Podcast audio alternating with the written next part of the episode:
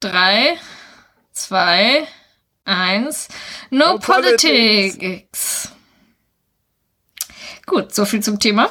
Das hat wunderbar geklappt. Ähm, sehr, ge sehr geehrte äh, Ladies und Gentlethems, äh, ich darf euch heute Thomas Brandt vorstellen, der euch allen, glaube ich, trotzdem ein Begriff sein dürfte. Und wir reden heute über schottische Geschichte. Du bist ein Naturtalent. Absolut. Immer. Zu jeder Zeit. Kommt nur drauf an, für was, ne? Ja.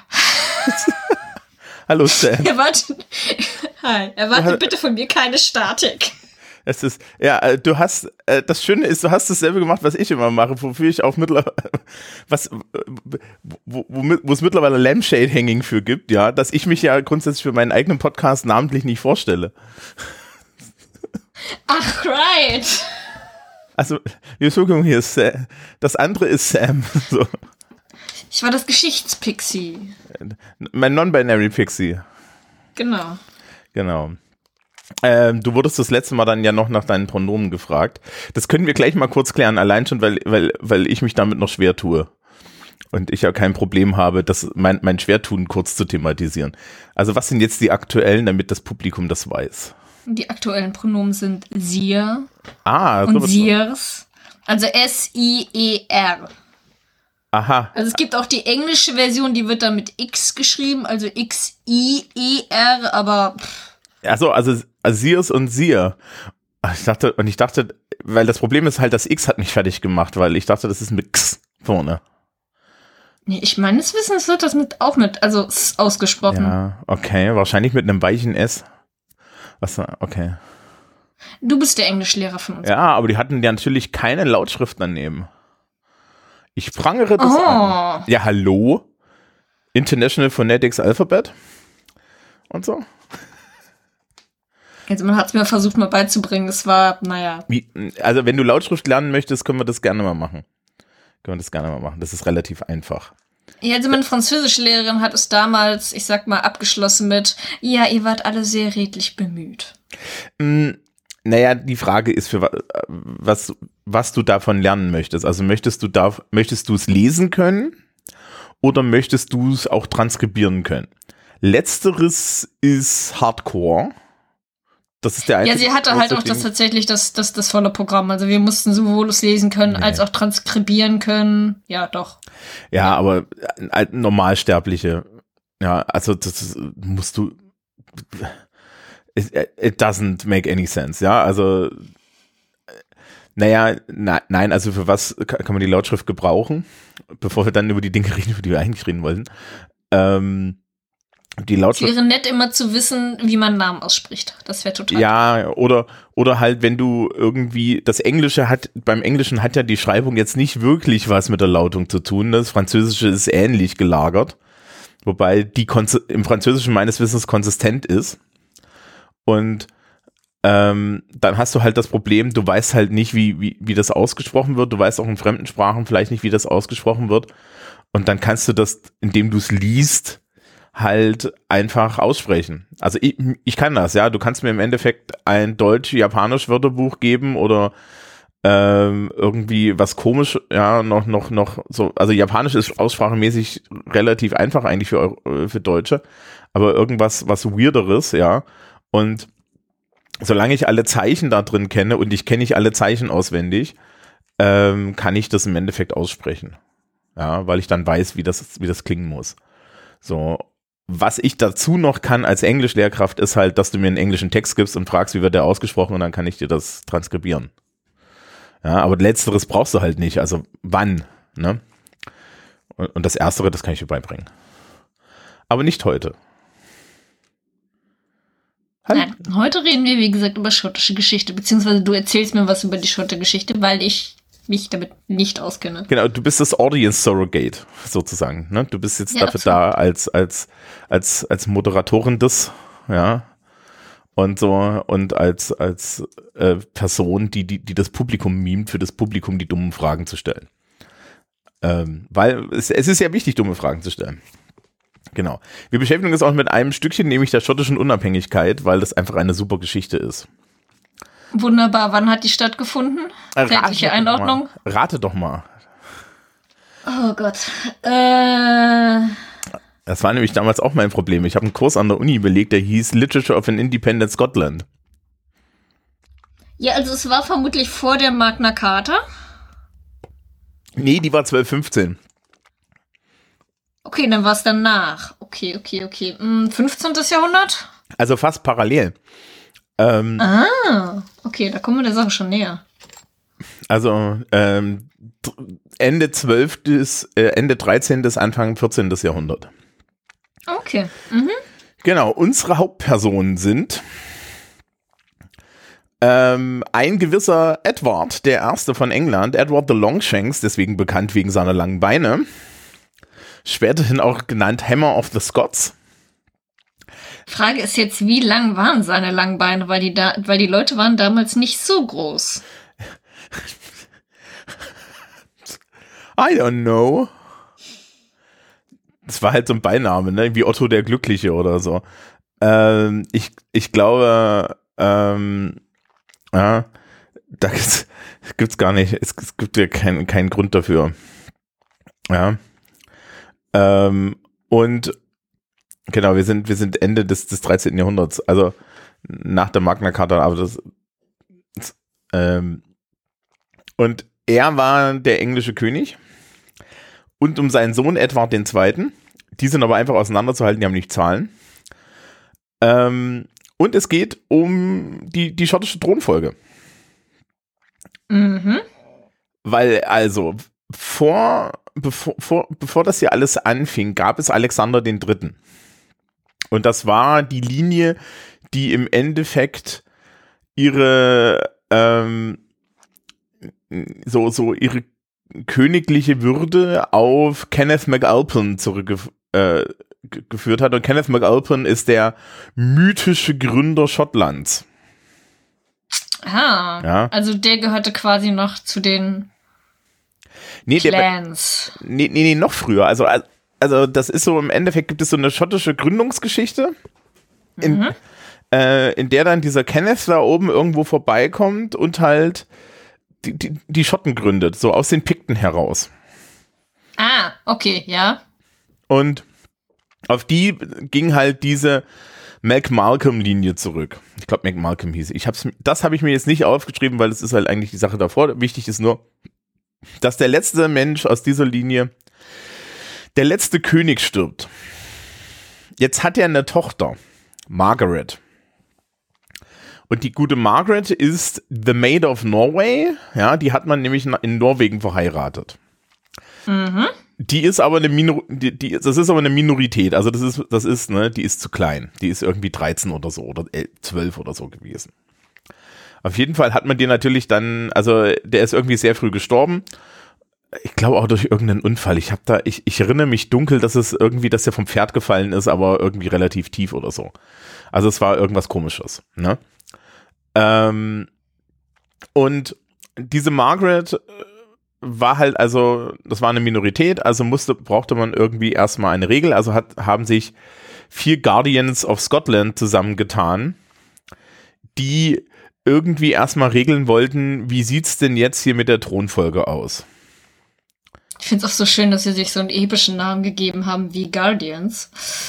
Äh, ja, das ist, ein, das ist ein dauerhaftes Ding. Also wir werden jetzt immer auch Guardian of Scotland finden. Das Interessante ist ja auch, wie, es, geht hier, äh, es geht hier niemals um den König von Schottland, sondern den King of Scots.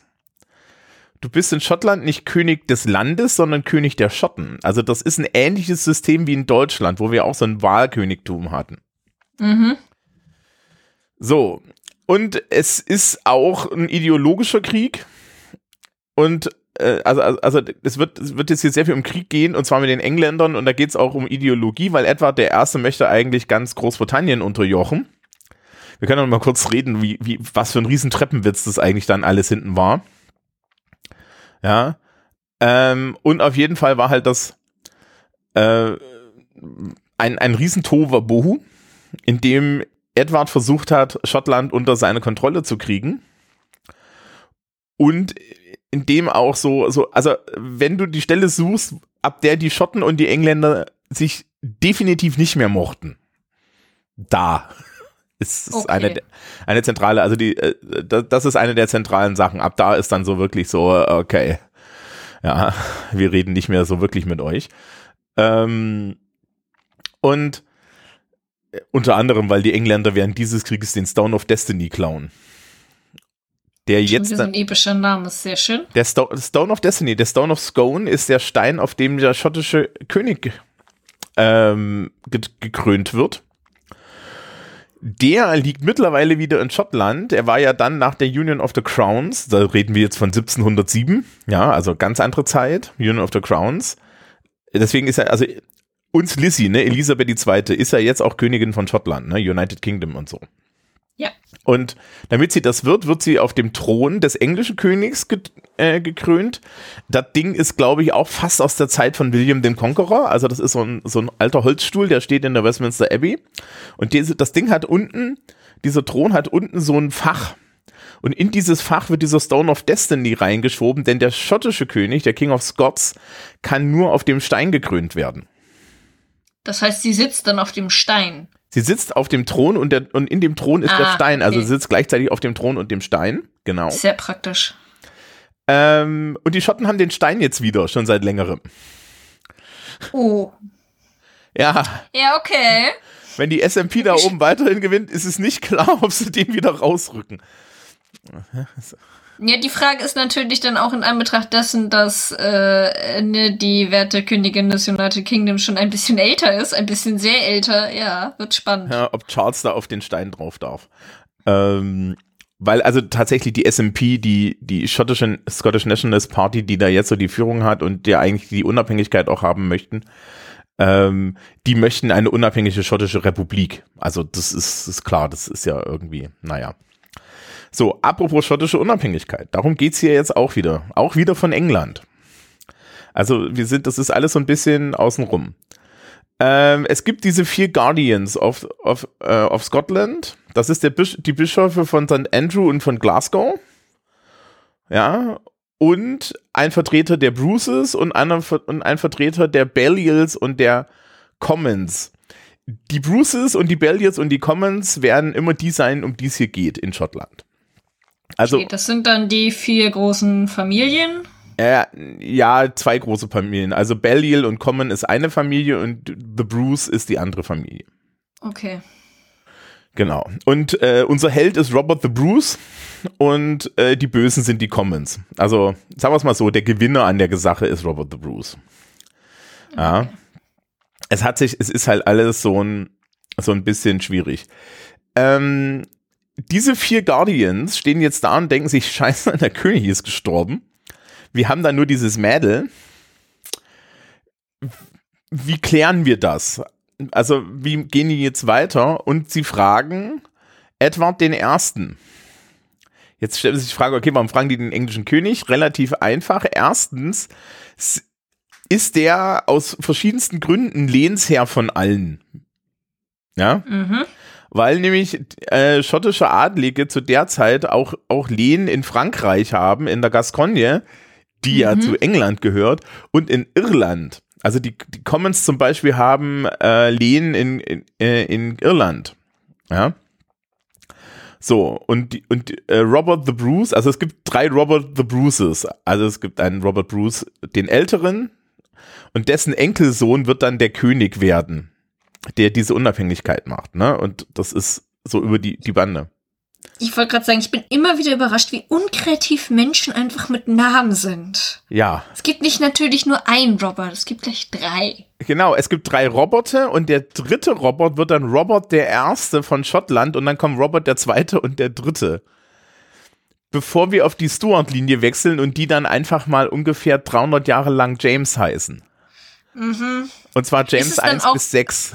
Ich wollte gerade sagen, ist das bei denen dann auch, dass die dann, dass teilweise dann James der Erste in einem anderen Erdteil dann James der Zweite ist, weil es da in der Linie dann schon einen erst James den Ersten gab und sie deshalb umbenennen, umbenennen mussten?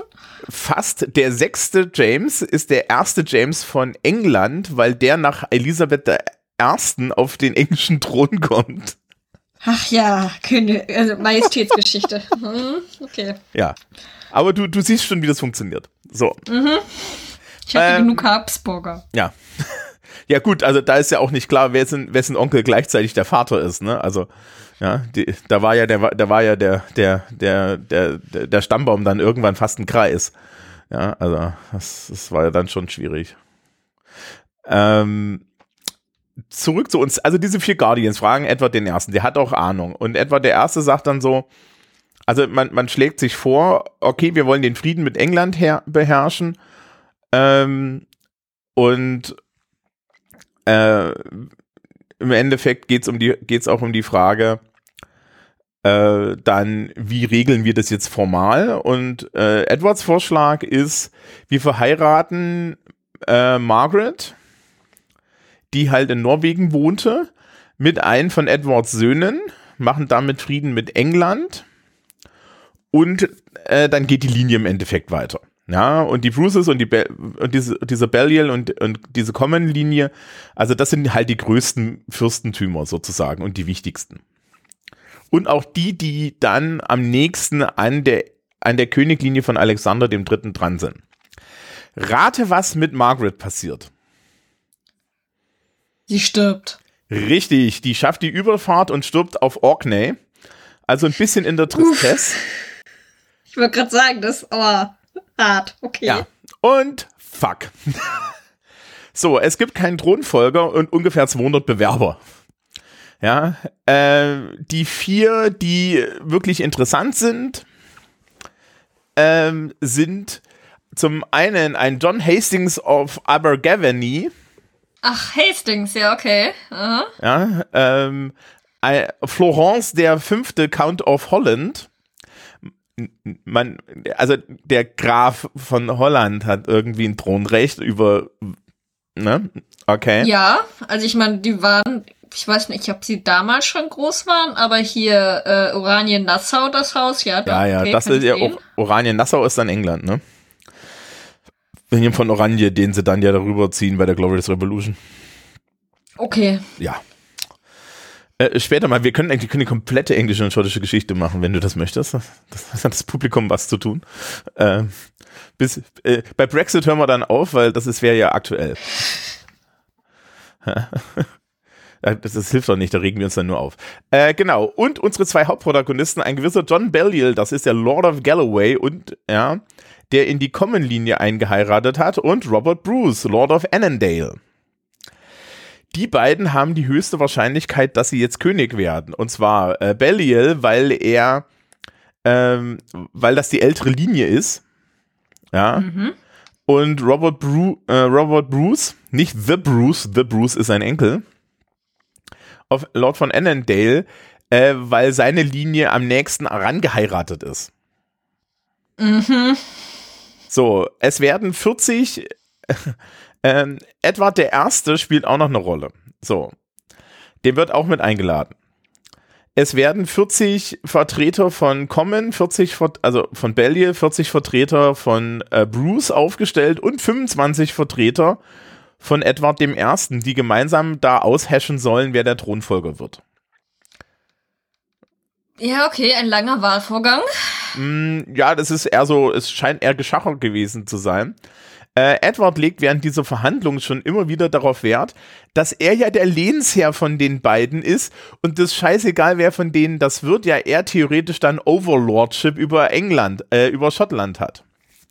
Ach, so einer war das. Ja, ja, so einer war das.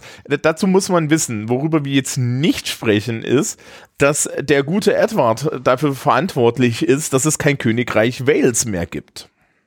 Ich wollte gerade sagen, was war eigentlich mit den Walisern die ganze Was- Zeit? was Was, haben die den- so getrieben? Was war mit den Walisern? Die Waliser hatten ungefähr 100 bis 50 bis 100 Jahre vorher ähm, schon Stress, aber 30 Jahre bevor das hier stattfindet, über das wir jetzt gerade reden, ist der gute Edward de- der Erste einmal quer durch Wales durchgelaufen, hat alle umgebracht, seinen Sohn zum Prinzen von Wales gekrönt. Deswegen ist heute der Thronfolger im englischen Königshaus der Prince of Wales.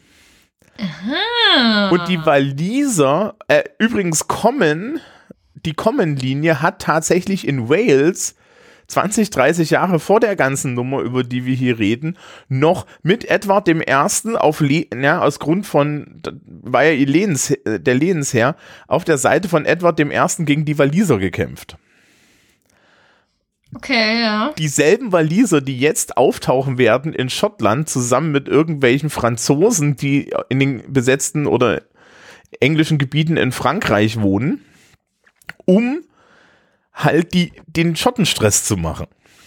Mhm. Da kommt übrigens auch dieses, also, also da, die, die Waliser haben ja als, als, als Pflanze äh, oder als, als Lokalpflanze haben die ja einen Lauch. Okay. Die Engländer ja. haben Rosen, die Schotten haben Disteln, der, die, die Waliser haben Lauch. Und die Legende hat es, dass die, die, die, die Armeen, die da mit Edward dem Ersten mitgelaufen sind, damit man die walisischen Kontingente erkennen konnte, sich Lauch an Halben gesteckt haben. Hatten sie dann auch eine Ente als Wappentier? Nein, sie hatten einen Drachen. Aber ja, sie hatten einen Drachen. Ja, das mit dem Lauch ist irgendwie komisch, aber das ist, wir haben hier etliche solche Geschichten. Also es gibt eine Geschichte, die ich nachher erzählen werde, wo, wo mein Geschichtsbuch, das ich hierzu nochmal gelesen habe und auch die verkürzte Variante in der Wikipedia alle meinten, hm, na eigentlich weiß keiner, was da gelaufen ist. Und ich erzähle dir die schöne Geschichte. Ähm, genau, also das sind die vier Optionen. Und Edward kommt halt immer wieder ähm, und sagt, ja, ja, also es ist eigentlich mir scheißegal, wer von euch das wird, solange klar ist, ich bin ja euer Lehensherr. Und damit, wenn ihr König von Schottland werdet, ja, seid ihr ja dann immer noch meine Untergebenen, nicht wahr? Zwinker, zwinker und so weiter und so fort. Er hat sich auch immer während dieser Sachen zuerst an seine Vertreter gewandt und dann an die vom Rest. Oh, was für ein anstrengender Mensch, okay. Ja, ja, er ist ja ein sehr anstrengender Mensch. Äh, Baliol wird's ja, unter anderem auch, weil die Vertreter, die für Bruce, also die Bruce vertreten, ähm, auch für ihn stimmen. Also anscheinend haben auch die, so Schottland, also jetzt nur die schottische Gruppe intern hat gesagt, naja, der hat schon den besseren Claim. Ja. Was ich irgendwie ganz fair finde. Die hatten alle noch Ehre. Ähm, mhm. Gleichzeitig ist er jetzt aber Vasalle von Edward. Weil er ist ja sein Lebensherr. Ja. Das stimmt. So, das macht der gute Edward dann auch die ganze Zeit, also setzt ihn immer wieder unter, äh, unter Druck und so weiter. Und irgendwann wird ihnen das halt dann auch zu viel. Also ähm, ganz interessant ist, dass Edward den Teil mit den Pflichten als Lehnsherr, also so die Pflichten, die Bellier ihm gegenüber hat, äh, sehr ernst genommen hat, den Teil, wo er, wo er dann irgendwie ihn schützt, nicht so. Ja, das soll öfters vorgekommen sein. Ja. Ähm, das ist auch eine so, also das, das geht dann so weit, dass Belial tatsächlich nach, äh, äh, nach England reist und dann äh, bei, bei, bei Edward vorsprechen muss und dann äh, vor Edward Partei für ihn ergreifen soll und das dann an irgendwelchen Stellen nicht macht. Und es irgendwo äh, tatsächlich so weit geht, dass er dem Belial seine, seine Königs ähm, so, so seine Königswürde vom, vom Hemd reißt, ja, vor versammelter Mannschaft und sagt, okay, ja, äh, das wird halt immer, das wird halt immer schlimmer im Endeffekt. Die Schotten ab einer bestimmten Stelle haben dann halt die Wahl zwischen knicken sie jetzt ein oder ja, brechen sie mit den Engländern und sie scheiden, entscheiden sich halt dafür, mit den Engländern zu brechen. Ja, ansonsten wäre es ja auch langweilig. Ja, woraufhin ähm, Edward der Erste einmarschiert und dann auch erstmal da so richtig Stress macht. Es ist wichtig zu wissen, das ist am Anfang des Hundertjährigen Krieges mit den Franzosen. Ja. Ja, das war der Krieg, der tatsächlich, glaube ich, länger als 100 Jahre gegangen ist. Ja, es sind 116. Ist. Okay. Ähm, und das heißt also, das Problem ist dann auch, die Schotten hatten eigentlich immer so, so, so irgendwie einen Deal mit den Franzosen am Laufen. Äh, weil im Endeffekt äh, die, alle hassten die Engländer, die Franzosen kamen aus dem Süden, die, Engl die Schotten aus dem Norden und so. Ähm, was tatsächlich eine interessante Sache ist, ist, dass diese, dieser Krieg gegen Frankreich und dieser dauerhafte Stress mit Frankreich dazu geführt hat, dass halt Edward der Erste nicht die ganze Zeit da irgendwie in Schottland rummarodieren konnte. Er hat es aber sehr viel gemacht. Also der hat, der hat halt nicht nur den Beinamen The Longshanks, sondern den Beinamen Hammer of the Scots und den hat er nicht zu Unrecht. Okay. Ja. Mhm. Ich meine, unvergessen an der Stelle ist dann Heinrich der Achte, der die schottische Prinzessin haben wollte und deswegen schottische Burgen überfallen hat. Ja, ich meine, der hatte auch irgendwann einen sehr schlechten Ruf, glaube ich, beim Abendessen. Spätestens, wenn da die Frauen dann ihn immer nach dem Namen gefragt hat, haben und er nur so, ja, Henry der Achte. ja. The Rough du kommst du vermutlich nicht mehr lebend raus. Ja, naja, die was beheaded died, die was beheaded survived. Er hat nur zwei geköpft. Nur. Ich finde, es reicht schon. Ich finde, es reicht schon eine, aber okay. Naja, also äh, so ein bisschen Anne Boleyn hat es anscheinend kommen. Äh, und und und äh, die die zweite, die es ja erwischt hat, war ja Catherine Howard, die ihn halt betrogen hat. Das macht man halt nicht. Also sie war auch die fünfte in der Reihe. Da gibt's, äh, bei Catherine Howard wird im Tower von London immer die Geschichte erzählt, dass sie auf dem Schafott stand und sagte, sie liebt nur einen Mann und dann nannte sie den Namen dieses Höflings und der muss wo unten gestanden und seine wild gefuchtelt haben. ja, ja, ja. Naja. Nee, ich meine, war Henry der Achte nicht auch der Einzige, der seine Religion, Religion selbst gegründet hat, weil er tatsächlich sich scheiden lassen wollte? Also ja, ich finde, das äh, ist so ein bisschen. Also er hat halt bei der Reformation aus, aus niederen Beweggründen mitgemacht. Ja, aber wir können auch noch mal da über den Teil, das ist total super. Ja, also das, das geht dann ja dann mit James dem Ersten hinten wieder zusammen. Ähm, auf jeden Fall, Bellier wird dann so halb abgesetzt und Edward schlägt, äh, geht wirklich einmal quer durch Schottland durch und macht sie alles satt. Er erobert Stirling, äh, Stirling Castle, er erobert Edinburgh, er erobert alles. Ja, und ähm, hier haben wir so ein Problem. Die Schotten sehen das als einen Eroberungskrieg an. Edward hält das, weil er ist ja der Lehensherr, für eine Polizeiaktion gegen Leute, die sich aufspielen. Mhm. Ja. Das ist also so ein kleines Problem. Er kriegt da auch nicht Ruhe rein. Also er kriegt es nie hin, dieses Land einmal so komplett so richtig zu überrollen. Ja, äh, was, na, was wir vielleicht jetzt hier mal so an der Stelle als Menschen, die sich das historisch angucken, äh, so aktuell einfach mal dem Publikum mitgeben, da kann man mal drüber nachdenken. Ja. Ähm, und an der. Es, äh, ich ich wollte gerade sagen, gab es einen Grund, warum er das nicht geschafft hat? Also musste er permanent irgendwie Truppen woanders hinschicken, weil woanders Krieg war? Oder waren die einfach nur zäh? Ich glaube beides, aber ah, okay. ähm, am, er hat, sie haben es halt einfach, sie haben da, glaube ich, auch nicht genug Energie drauf verwandt. Und es ist nicht Wales. Wales ist klein, Schottland ist riesig und im Norden Schottlands hast du halt auch ein echtes Problem. Da wohnen nur schlecht, gelaunte, Men äh, schlecht gelaunte Menschen in unwirtlichen Regionen. Ja, also das, ja, ja. Da, da, kriegst du halt, glaube ich, auch Truppen einfach nicht so einfach hoch. Ja, generell, halt, generell kann man, glaube ich, aus der Geschichte, auch aus, auch aus der Eroberungsgeschichte mal die Erkenntnis mitnehmen, ja, marschiere nicht in Länder ein von Menschen, die, die schlecht gelaunt und hoch motiviert sind, insbesondere in Gebiete, in denen du vielleicht aus, aus, aus mh, hm, geografischen Gründen unterlegen sein könntest. Das hat bei Napoleon schon nicht geklappt, das hat bei den Deutschen dann im Zweiten Weltkrieg nicht geklappt, das hat hier nicht wirklich geklappt. Es klappte selten. Ja. Mhm. Genau. Ähm, wir, wir überlassen das dem Publikum, die Aktualitätsbezüge herzustellen. Ähm, eine einfache Transferaufgabe. Ja, eine einfache Transferaufgabe. Und denkt an den Namen des, des Podcasts. Ähm, so, wer taucht auf? Welcher große schottische Volksheld? Wen kennen wir alle? Mel Gibson, richtig. Ähm, William Wallace taucht auf. Äh, und ich wollte gerade sagen, warte mal, also ich kenne mich, also ich kenne mich aus der Geschichte, Mel Gibson war definitiv nicht dabei.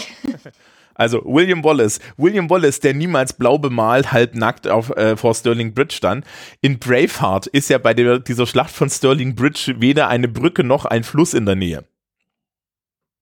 Ja, natürlich. Which is Sollte strange. anders sein. Wallace sucht sich die, äh, Wallace zusammen mit dem, ich glaube, Earl of Murray.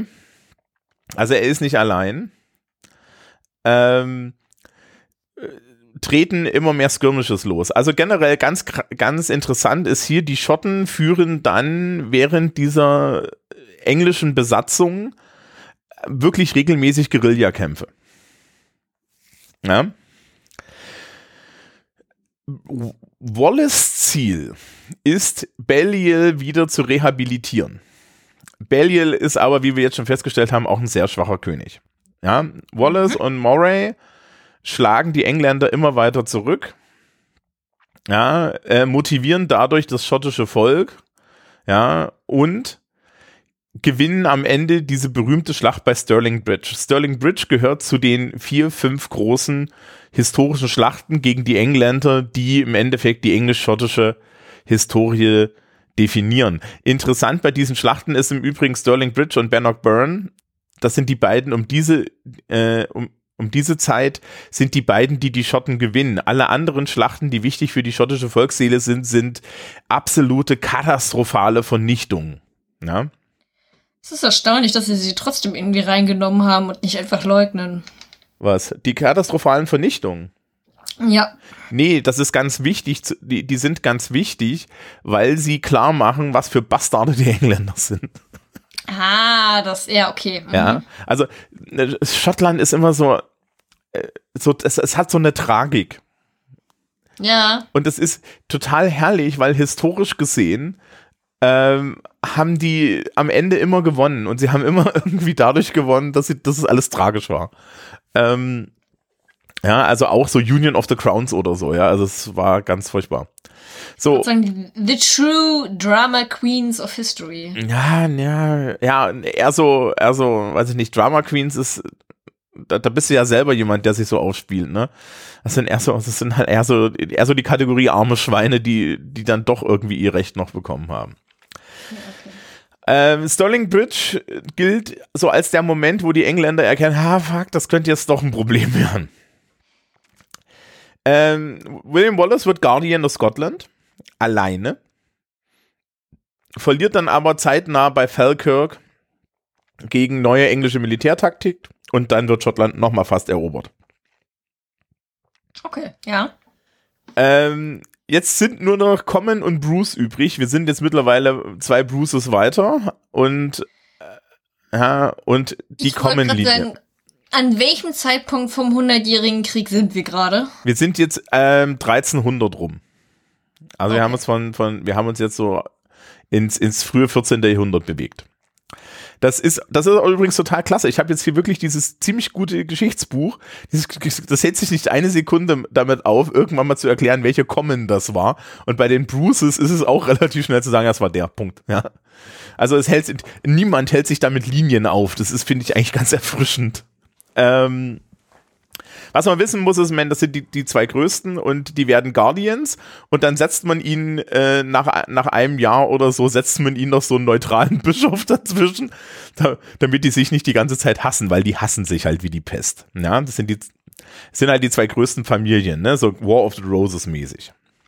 Mhm, diese Einigkeit, äh, wunderbar. Ja, ja, natürlich. Ähm, so, es kommt zu einem entscheidenden Moment in dieser Königsfrage. Also angeblich, und ich habe da verschiedene Varianten gehört und nichts ist davon gesichert. Also der angeblich soll, ähm, soll der Deal gewesen sein, dass Common von Bruce Land bekommt und der größte Landeigner wird. Dafür wird Bruce zum König gekrönt. Ja. Weiß man nicht, ob das stimmt, gibt keine Fakten für.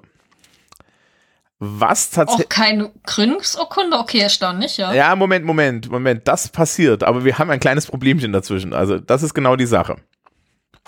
Das ist die Geschichte. Ähm, kommen. Ah, okay. Ja, ich weiß, ja, okay, ich weiß, was du meinst. Kommen und Bruce treffen sich.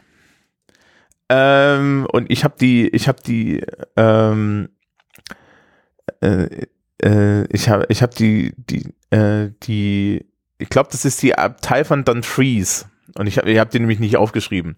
Sie treffen sich in einer Kirche, ja, und streiten sich. So, genau, in Dumfries. Ähm, in der Greyfriars Church in Dumfries treffen sie sich. Vorm Altar. Sie streiten sich. Und Im Affekt ersticht Bruce Common. Auf dem Altar, wie schön. Mhm. In der Kirche, richtig. So, ähm, niemand weiß, was wirklich gelaufen ist. Also ich, ich habe mehrere Sachen mir angeguckt. Nein, niemand weiß, was wirklich gelaufen ist, weil da gibt's kein. Die haben halt einfach miteinander geredet, ja. So. Sag mal, dafür, dass in der Kirche eigentlich nicht gestritten werden darf, passierte das erstaunlich oft. Ja, ja, es gab auch den Aufstand gegen die Medici und dann wurde, ich glaube, da wurden die auch irgendwie attackiert in der Kirche. Ja, wir kommen Und ich auch, glaube, einer wurde auch getötet. äh, wir kommen auch gleich dazu, äh, dass Bruce nach der Sache sehr schnell gekrönt wurde. Mhm, okay, ja. Ja, because word travels slowly und so. Ähm, auf jeden Fall ersticht er ihn da. Jetzt gibt's dazu mehrere, dazu mehrere Legenden. Und die schönste erzähle ich dir.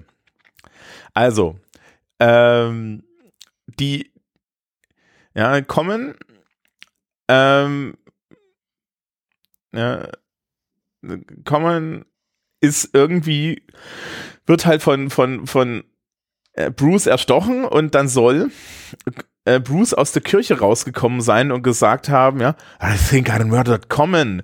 Und seine Freunde, Roger the Kirkpatrick und Sir Robert Fleming, ja, sind dann in die Kirche gerannt mit dem wunderschönen Satz, you doubt I make sicker. Ja, also du zweifelst, ich I make sure. Das Familienlogo des Clans Kirkpatrick hat bis heute einen blutigen Dolch und den Satz I make sure auf dem Wappen. Also es, Sehr subtil. ja, es ist ja, also sagen wir es mal so, so weit hat's auf jeden ist es auf jeden Fall gekommen, ja. Ähm, kommen ist aus dem Weg. Also wird Robert the Bruce gekrönt. Innerhalb von fünf Wochen. Äh, er wird eigentlich zweimal gekrönt, weil bei der ersten Krönung äh, kriegt er- ist eine Person, die ihn mitkrönen muss, nicht da. Das ist nämlich die Cousine von, von Common, die war so ein bisschen stinkig. Ähm, Also, äh, die nächste Frage ist, wie haben sie geschafft, dass sie das zweite Mal dabei war? Äh, boah, ich glaube, das ist normative Kraft des Faktischen oder so. Ja. Ja, okay. Ähm, der Papst war natürlich nicht, nicht so toll, ja, äh, äh, drauf. Der fand das nicht so lustig, aber dann war es auch schon zu spät. So. Ähm, das führt dann hinten hin, das führt dann hinten hin noch zu interessanten Sachen. So, Bruce wird also König und hat jetzt was an der Hand? Einen handfesten Bürgerkrieg mit den Commons. Er wird aus, er wird im Endeffekt aus Schottland äh, vertrieben im Sommer 1306, 1307. 1306 ist es, glaube ich. Wird er, äh, verschwindet er halt im Endeffekt aus Schottland, weil er gewinnt im Sommer keine einzige Schlacht. Er sitzt dann auf Bethlin, auf äh, Island, irgendwo mitten in der irischen See. Und die Legende hat es, dass er in einer Höhle sitzt und die ganze Zeit nur mit Spinnen redet. Er hat in der Zwischenzeit auch noch ein paar andere sinnvolle Dinge gemacht. Er hat nämlich eine Armee zusammengestellt. Und ja, ähm, und geht dann los im nächsten Jahr und zusammen mit seinem Bruder Edward the Bruce, der gleichzeitig in Irland kommen, die Common Ländereien angreift. Wohlgemerkt, die Engländer sind halt in Frankreich beschäftigt mit dem Hundertjährigen Krieg. Ja, geht der halt, geht Bruce im Endeffekt einmal quer durch Schottland durch und kloppt sie alle auf die Fresse und zwar so, dass er dann auch tatsächlich ein Parlament mal äh, eröffnen kann und so weiter. Ja, und er erobert halt von Norden her äh, auch als eine Art patriotischer König, also als eine Figur, hinter der man sich versammeln kann, ähm, erobert er Schottland zurück und wird dann halt auch der König. Äh, an der Stelle müssen wir uns kurz fragen, was wird aus William Wallace? William Wallace wird nach äh, Frankreich geschickt, ist dann irgendwo in Frankreich, soll von schottischen Adligen verraten äh, worden sein, wird von den Engländern ähm, wird von den Engländern aufgegriffen und nach einem öffentlichen Schauprozess am Tower ähm, der Strafe Hang, Drawn and Quarter zugezogen. Kennst du das? Ja, auch. Ja. Ähm, Ähm, nein, ich, ich weiß nur, dass diese Strafe auf dann doch recht viele Personen in der Geschichte irgendwie zutraf. Ja. Deshalb, das ist so ein, es ist ein, das ist so eine Reihe von Schatten, die sich Also so hintereinander aufreihen. ein, ein unappetitliches Ende. Äh, William Wallace ist der Posterchild dafür. ah, okay. Er wurde nämlich auch noch auf einem Holzgestell erstmal bis zum Tower auf den Boden gezerrt. Ja, Dann hat okay. man ihn erhangen, aber nur so weit, dass er noch lebte. Dann hat man ihn her her heruntergeschnitten, ja. Dann hat man ihm seine Bauchdecke aufgeschnitten und ihm seine, ihm, während er immer noch beim Leben war, sein schlagendes Herz und äh, seine Eingeweide gezeigt und dann hat man ihm die Gliedmaßen abgeschlagen. Der Kopf ging auf die London Bridge, die Reste der Gliedmaßen gingen an englische Burgen in Schottland und an der schottischen Grenze, um zu zeigen, was mit Verrätern passiert. Weil aus der Sicht der Engländer war er ja ein Verräter und nicht jemand, der irgendwie gegen eine äh, irgendwie geartete Invasion vorgeht. Ja? Ja, ich würde sagen, lebenslänglich ist ein sehr zivil dagegen. Ja. So, ähm, Bannock Byrne, Ich wollte gerade sagen, kurze Zwischenfrage, was passierte mit Edward dem Ersten? Ist der inzwischen einfach Geschichte? Edward der Erste- also Edward der Erste stirbt, hinterlässt 200.000 Pfund äh, an Schulden. Edward der Zweite übernimmt, der war auch nicht so gut. Das koinzidiert im, im Endeffekt damit, dass Bruce so richtig den Fuß auf den Boden kriegt in Schottland. Okay. Ed, Edward der Zweite, äh, also, also Bruce geht dann immer weiter vor und fängt dann halt auch an in Northumbria, also im Norden von England, ähm, Bauern zu erpressen, von denen Zölle zu erpressen und so weiter und das Spiel einfach mal zurückzuspielen. Und die Engländer kommen dann vorbei. Es gibt diese Schlacht bei Bannockburn, die sich die Schotten halt auch ausgesucht haben. Es ist eine, ja, es ist für sie positiv gelegen. Ähm, es ist schmieriges, ja, es ist glitschig. Äh, das, das, das englische Heer steht im Endeffekt vor irgendwie, muss, muss so eine Anhöhe hochfliehen und kriegt das nicht hin und so weiter. Und ähm, Edward der Zweite wird aber wirklich vernichtendst geschlagen, also inklusive, dass da irgendwie die Regalia äh, äh, und das Banner äh, eingesackt werden und so weiter. Der Stone of Destiny im Übrigen ging dann irgendwann zu der Zeit auch wieder zurück. Ähm, die Engländer hatten zwischendrin auch die, die Familie von Balliol mal gekidnappt. Die hatten sie dann auch zurückbekommen, weil ja Schottland sich einmal fast ergeben hat. Also man muss dazu sagen, ne, vor diesem Bürgerkrieg mit Common und bevor Common und Brewster Guardians wurden, haben einmal fast sämtliche Lords in Schottland sich vor Edward auf die Füße geschmissen und gesagt, ja, du bist unser Lehnsherr. Und sie haben es einmal komplett gedreht bekommen.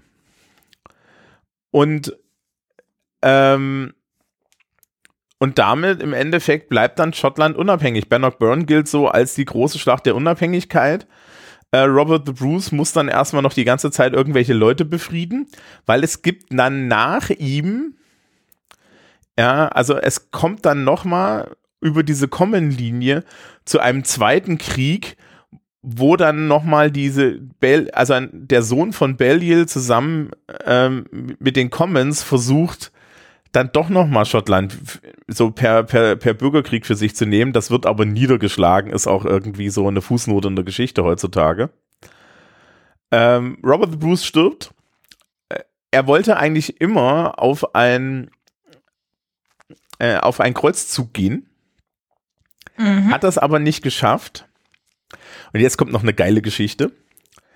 Ähm, die Leiche. Also- ja, Ich wollte gerade sagen, Kreuzzug innerhalb der Insel oder tatsächlich Übersee? da, Übersee, also das echte. Okay. Mhm.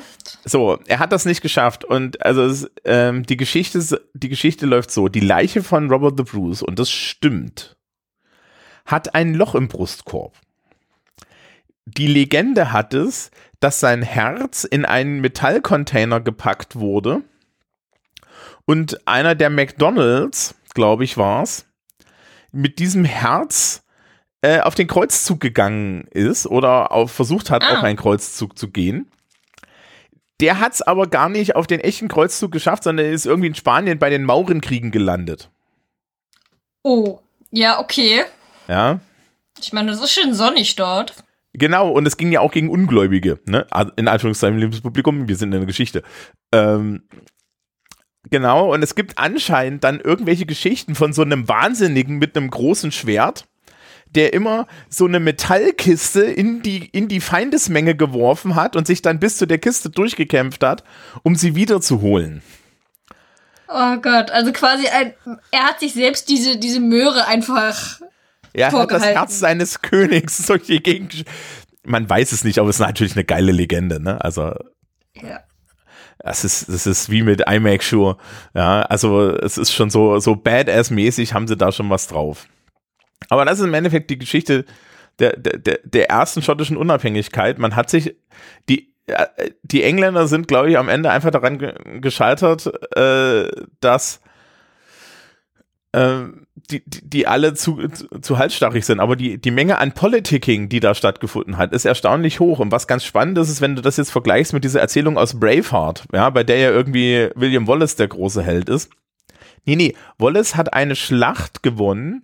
Er hat moralisch viel dafür getan, dass Schottland, ja, also dass die schottische Bevölkerung irgendwie einen positiven Drift gekriegt hat er hat, ja, also er war schon die richtige Person an der richtigen Stelle.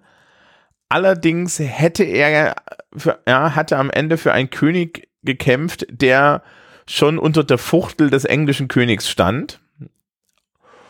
Und er war halt eigentlich nicht erfolgreich. Ja, also er hat halt diese eine Schlacht gewonnen und ansonsten hat er nichts auf die Pfanne gekriegt, außer sich dann publikumswirksam umbringen zu lassen. Ich meine, aber das ist ja auch irgendwie eine historische Leistung, ne? Ich wollte gerade sagen, es gibt, also in Anbetracht dessen, dass die Historie ja ein paar mehr Tote hat, das ist schon immer ganz nett, wenn zumindest dein Tod mit aufgeführt wird. Ja, es ist ganz interessant. Also die meisten Leute sagen, dass Bannockburn der Moment ist, wo das für die Engländer verloren ist. Es gibt aber noch so ein paar andere Momente, wo, wo also vorher schon Bruce so kleine Scharmützel gewinnt. Ähm, die verlieren dann zum Beispiel ihre ganzen Burgen im Süden Schottlands, also die ganzen schottischen Burgen, die sie eingenommen haben und so weiter. Und die Sache endet dann da halt. Äh, nach Robert dem Ersten, Robert the Bruce, kommen Robert der Zweite, Robert der Dritte, die werden immer schwächer. Sie haben auch keine Nachfolger. Und dann gibt es die Stuart-Könige. Ja. Mhm. James der Erste, James der Zweite, James der Dritte, James der Vierte, James der Fünfte, James der Sechste wird dann, ähm, wie gesagt, der Nachfolger von Elisabeth der Ersten.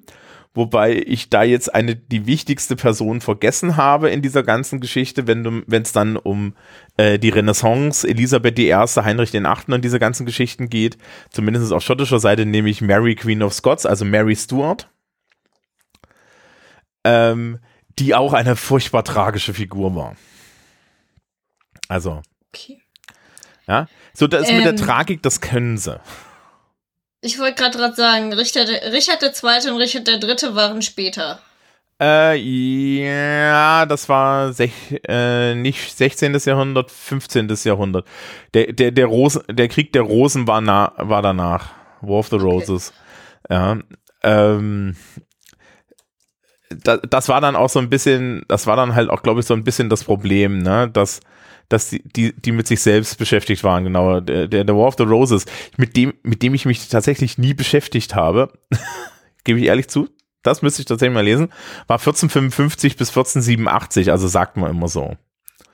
Ja, das ist, äh, sagt ihr wie, äh, das Interessante ist im Übrigen, dass ja der War of the Roses äh, damit endete, dass die Tudors gewinnen die nicht die, die, die so halb beteiligt waren, ja. Weil, weil ja das Haus Lancaster und das Haus York sich so, so über die Maßen umgebracht haben, dass da niemand mehr übrig war. Ja, wenn zwei sich streiten, freut sich der Dritte, ne? Genau. Äh, ich meine, Heinrich der Achte war ja auch so eine getriebene Nase, weil der ja, ähm, weil er sein, sein Bruder, der eigentlich König war, gestorben ist und er dann seine Frau geheiratet hat. Das ist aber auch wirklich bitter. Ja, und dann hat sie ihm kein Kind gegeben und dann hatte sie divorced. Das war Katrin von Aragon. Ja. Also, Schön. längliche Geschichte über Heinrich der Achte und so weiter können wir auch mal machen. Das, das kann ich ungefähr genauso gut aus dem Kopf wie das hier. Das müsste ich dann auch nochmal nachgucken, so die Details, aber das kann ich auch aus, aus dem Kopf.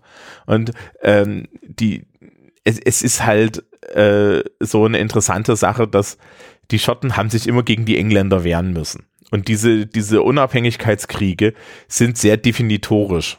Ja, das, die, die nächste große Schlacht, die sie verlieren, ist dann Flodden unter James Vierten auch gegen die Engländer. Ja. Und ähm, dann gibt es ja, also, äh, also dann kommt ja ein Stuart-König auf den englischen Thron mit James Ersten. Und da ist dann das Problem, dass die irgendwann alle abgesetzt werden, weil sich halt einfach diese schottischen Könige nicht mit diesem, mit diesen Engländern verstehen. Ja.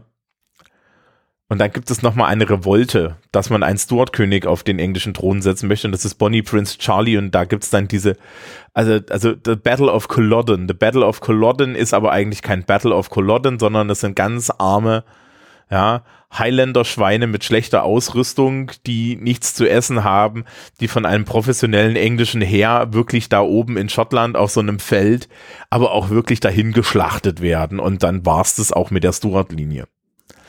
Ja. ja, also äh, es ist immer tragisch.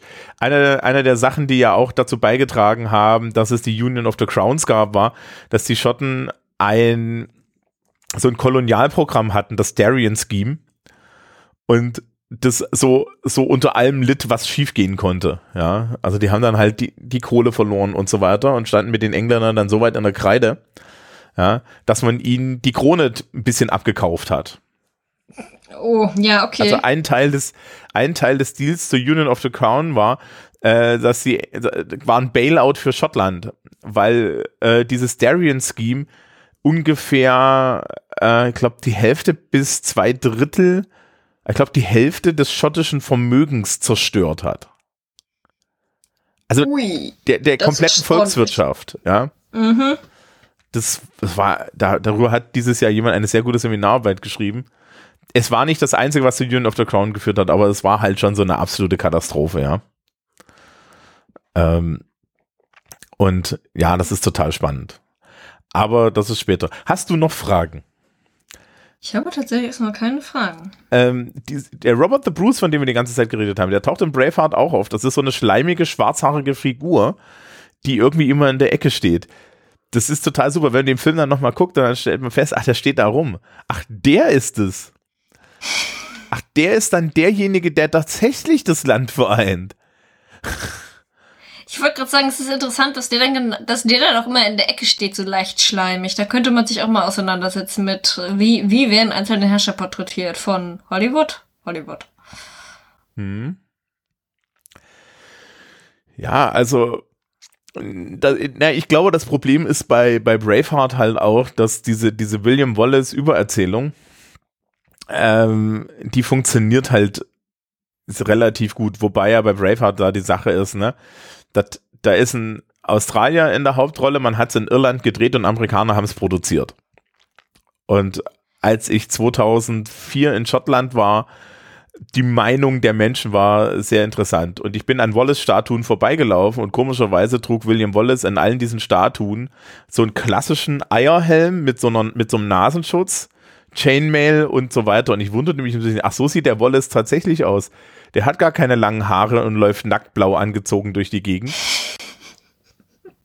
Ja, tatsächlich waren Leute wirklich auf Schutz aus und nicht auf Kamera. Ja, die, die haben, also das, es war natürlich, ne, das ist fast Hochmittelalter. 13. bis 14. Jahrhundert, ne? Also, da, da, da lief natürlich niemand mehr durch die Gegend. Also das, das Beste war, da hat, haben sich auch Militärtaktiken geendet. Ne? Die, diese walisischen Armbrustschützen waren so eine Sache, die da immer stattgefunden hat dann. Ja, die das englische Heer so gut gemacht haben und solche Sachen. Und das sind halt solche, solche dann so, man kann es halt nicht sehen, wenn man Ahnung hat. Das Einzige, was, was in Schottland noch mehr Häme hervorruft als Braveheart, interessanterweise, ist Rob Roy. Den kenne ich tatsächlich nicht. Es, es gibt einen Rob Roy-Film mit Liam Neeson. Und jedes Mal, wenn du Rob Roy in der Nähe von irgendwelchen Schotten, also jedenfalls ist mir das so gegangen, ja, die kriegst du nur zurück. Ja, war ein Kuhdieb. also der hat halt, die Engländer waren im, im, im, im 17. und 18. Jahrhundert nicht nett zu den Schotten. Ne? Nach der Union of the Crown, da gab es ja dann auch, also da, es gab ja dann so eine Zeit zum Beispiel, wo Dudelsäcke verboten waren, wo schottisches Volksgut verloren verboten war, wo das Sprechen von Scots Gaelic verboten wurde und so weiter. Ne? Ging ja den Iren ähnlich. Mhm. Und ähm, und dann hattest du halt da jemanden, der der Kühe geklaut hat und dann hat man ihn halt hochstilisiert zu einem Volkshelden und so, der nie war, ja. Also, das ist aber eine andere Geschichte. Ja, so. Hm. Also, schottische Unabhängigkeit ist unheimlich rein. Also Ed, Edward geht, geht in die Geschichte durchaus rein als einer dieser großen englischen Könige. Das, der gilt so als der große englische König des Mittelalters. Ne? Wenn du, Okay, ja. wenn du dich so mit englischer mittelalterlicher Geschichte beschäftigst, tauchen im Endeffekt drei Namen auf. Das eine ist Richard Löwenherz, der war aber eigentlich ein kompletter Dödel und die ganze Zeit nicht da. Ja. Se- Sein angeblich ganz furchtbarer äh, äh, Bruder John, der dann die Magna Mhm. Carta Libertatum unterschrieben hat, aber eigentlich eine, also das ist echt eine arme Sau, ja. Durch diese blöde Robin Hood Geschichte, die ja auch so komplett erfunden ist, kriegt er immer ein- eine schlechte Repräsentation. Der war gar nicht so ein schlechter König, er war ein guter Verwalter und er hat sich dann halt, ja, und er musste dann halt die Magna Carta unterschreiben. Und die Magna Carta ist das erste so semi-demokratische Verfassungsdokument der Welt. Also ich weiß es nicht, ne? Während Richard Löwenherz äh, äh, so, so, so, so, so, so schwebend homosexuell war und in, und in dem Fluss irgendwo äh, äh, und, und im Fluss an der Wunde gestorben ist, ja. Also, pff, ja, was du mit so einem König? Und dann halt Edward der Erste, der äh, halt einmal durch die Gegend gelaufen ist und sich alles einverleibt hat, was bei drei nicht auf den Bäumen ist. Und halt, wie man jetzt auch gesehen hat, er war halt ein absoluter Machtpolitiker. Also der hat dieses Lehnsding, ne? Ähm, dieses Lehnsding und dass er dann halt so, so darauf Wert gelegt hat, dass er dann der Chef ist, das hat er auch mit allen anderen gemacht. Das hat er mit den Walisern gemacht und so weiter. Und ich glaube, das ist halt auch so eine Gefahr, wenn du halt Adel hast, der sich überall äh, ausbreitet und Diversifizierung hast. Also man kann dann schon da erkennen, dass dieses, dieses Lehnssystem halt, halt dadurch, dass jeder mit jedem geheiratet hat, dazu führte, dass auch alle voneinander abhängig waren. Und du dann, wenn du oben sitzt, auf einmal halt auch so eine Art Weltherrscher wirst, ne? Weil du, weil ich bin ja der Lehnsherr von allen. Und das ja, ist. ich habe so das Gefühl, Edward der Erste war so der stereotypische Engländer. Ja, also ähm, auch noch so auf diese Idee, dass halt England so das Beste ist. Ja, vielleicht sollte man ihnen das jetzt, jetzt nicht unbedingt sagen, weil die haben ja aktuell alle auch so einen Film, so ein bisschen. Dass sie, Ich glaube, es das, kommt drauf an, wem du das sagst. Ja. Ich meine, ich glaube, es gibt durch, äh, durchaus Engländer, die sagen so, ja, definitiv. Und es gibt Engländer, die sagen, nein, auf keinen Fall. Ja, eine große Nation, England. Eine, Die kleine Insel. ja. Das ist, diese, ja, das ist ja nur die halbe Insel. Kennst du den? Ja, st- Ah, diese, äh, da, da, es gibt ja jetzt den Celtic Fringe, den gibt's ja schon länger, ne? Cornwall, Wales, Schottland. Und da, da, da ist ja auch sehr viel passiert. Ja. Aber wir nähern uns zu, zu sehr aktueller Politik, dementsprechend musst du jetzt abmoderieren. ich wollte gerade sagen, wir haben auch fast die Ein-Stunde-Marke geknackt. Deshalb ähm, vielen Dank fürs Zuhören. Und dann sehen wir uns das nächste Mal mit einem anderen Thema. Genau. Ich weiß schon welches, aber, Okay. aber das ist gut. Ich merke mir das. Ich, man, ich kann dich öfter zum Moderieren engagieren. Äh, ja, wa warum nicht? Ja. Äh, liebes Publikum. Wer sich früh übt, Liebes Publikum im Übrigen, ich glaube, ich habe Sams äh, Twitter verlinkt. Ich glaube, Sam möchte gerne bestürmt werden, eigene Podcasts zu machen. Also ich lasse mich gerne bitten, wir können drüber reden. Aber ich lasse mich gerne bitten, also es Ja, könnte ja. halt ein bisschen länger dauern. Ja, das du hast aktuell andere Projekte. Ja, also das, das, das ist jetzt auch nichts, was eilt. Und ich bin ja immer gerne Gast. Ja. Ähm, genau. Die, die anderen Projekte, das müssen wir auch mal irgendwann aufarbeiten, aber das machen wir jetzt nicht. Und wir werden nicht verraten, worum es geht. So, dann. Tschüss. Tschüss.